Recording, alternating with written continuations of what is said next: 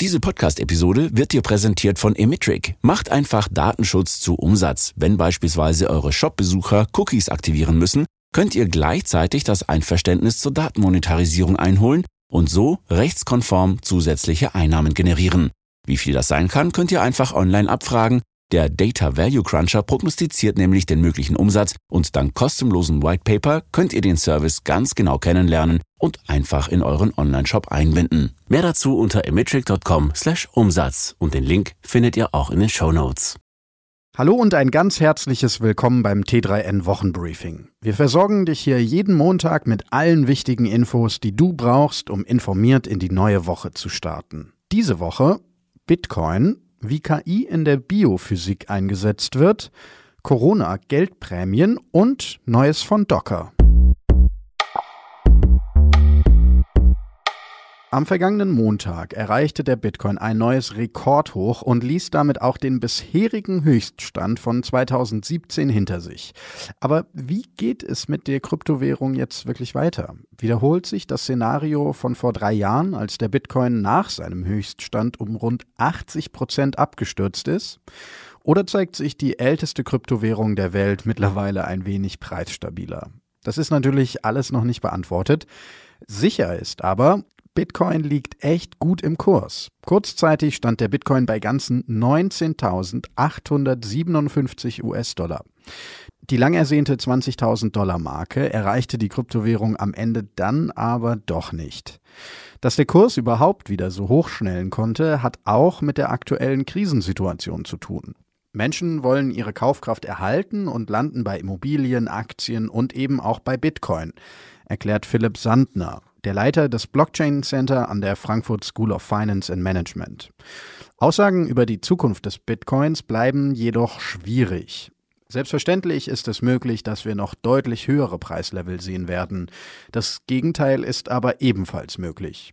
So Fabian Scher, der als Professor für Blockchain-Technologie an der Universität Basel tätig ist. Grundsätzlich gehen die von T3N befragten Bitcoin-Experten allerdings nicht davon aus, dass das Interesse an der Kryptowährung nachlassen wird. Jahr für Jahr kommen etwa auch mehr junge Menschen aus den Universitäten, die sich damit beschäftigen und möglicherweise investieren. Und es ist nicht abzusehen, dass der Verbreitungsgrad abnimmt, meint Sander. Die Google-Schwester DeepMind zeigte in den vergangenen Jahren immer wieder, wie gut künstliche Intelligenz mittlerweile in Brettspielen wie Schach oder Go oder auch dem Computerspiel StarCraft 2 ist. Einen echten praktischen Nutzen hatte diese Spielerei auf den ersten Blick zwar nicht, die Firma legte damit aber den Grundstein für ihre Software AlphaFold, die jetzt ein großes wissenschaftliches Problem gelöst hat. AlphaFold kann nämlich mit überraschender Genauigkeit die Proteinfaltung voraussagen. Darunter versteht die Wissenschaft den Prozess, durch den Proteine ihre dreidimensionale Struktur erhalten. Diese Struktur kann zwar auf verschiedene Arten experimentell ermittelt werden, das ist aber ziemlich zeitaufwendig und deshalb auch ziemlich teuer. Wissenschaftler zeigen sich deshalb begeistert von dem Durchbruch. Es wird spannend sein zu sehen, auf welch vielfältige Weise sie die biologische Forschung grundlegend verändern wird, kommentiert beispielsweise der Chemie-Nobelpreisträger Venkatraman Ramakrishnan. Viele Firmen reagierten ja mit Homeoffice auf die nach wie vor grassierende Corona-Pandemie. Aus Sicht des Gesundheitsschutzes der Mitarbeiter ein richtiger Schritt. Für viele Angestellte führt die Umstellung aber zu einer zusätzlichen Belastung. Immerhin hat nicht jeder in seinem Zuhause einen vernünftigen Arbeitsplatz.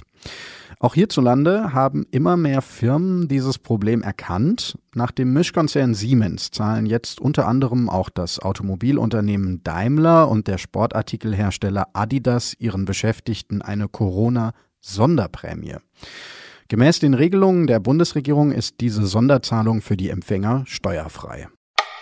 Googles Container-Orchestrierungstool Kubernetes will sich der Unterstützung für Docker entledigen. Ab Version 1.21 wird der Docker-Support als veraltet markiert. Ganz entfernt wird er voraussichtlich ab Version 1.23 von Kubernetes. Für viele Endnutzer ändert sich dadurch zunächst nicht viel. Wer aber veraltete Kubernetes-Dienste wie die Google Kubernetes Engine, Amazons Elastic Kubernetes Service oder Microsofts Azure Kubernetes Service einsetzt, der sollte frühzeitig für eine Migration der Worker Nodes auf eine der unterstützten Container Runtimes sorgen. LinkedIn ist die vielleicht wichtigste Kontaktbörse im Netz, zumindest wenn es um die eigene Karriere geht. Was auf der Karriereplattform ankommt, das unterscheidet sich aber schon prinzipbedingt deutlich von dem, was auf anderen sozialen Netzwerken zu Likes und zu Fame führt. Auf Facebook, Twitter oder YouTube mag schamlose Eigenwerbung ihrer Abnehmer finden. Auf LinkedIn dagegen kommt so etwas aber deutlich weniger gut an. Der Experte Soran Katic erklärt im D3N-Artikel, warum bei LinkedIn vor allem nutzwertige Inhalte im Vordergrund stehen und wie du diesen Umstand zu deinem Vorteil nutzen kannst. Nachlesen kannst du das, klar, wie immer, auf t3n.de. So, damit sind wir auch schon wieder durch mit dieser Ausgabe. Ich hoffe, du hast einen richtig guten Start in die neue Woche. Und wenn dir gefällt, was du hörst, dann sei doch so lieb und lass einfach mal ein Abo da. Ich würde mich total drüber freuen. Also, jetzt aber wirklich genug von mir. Mach's gut, wir hören uns und bis nächsten Montag.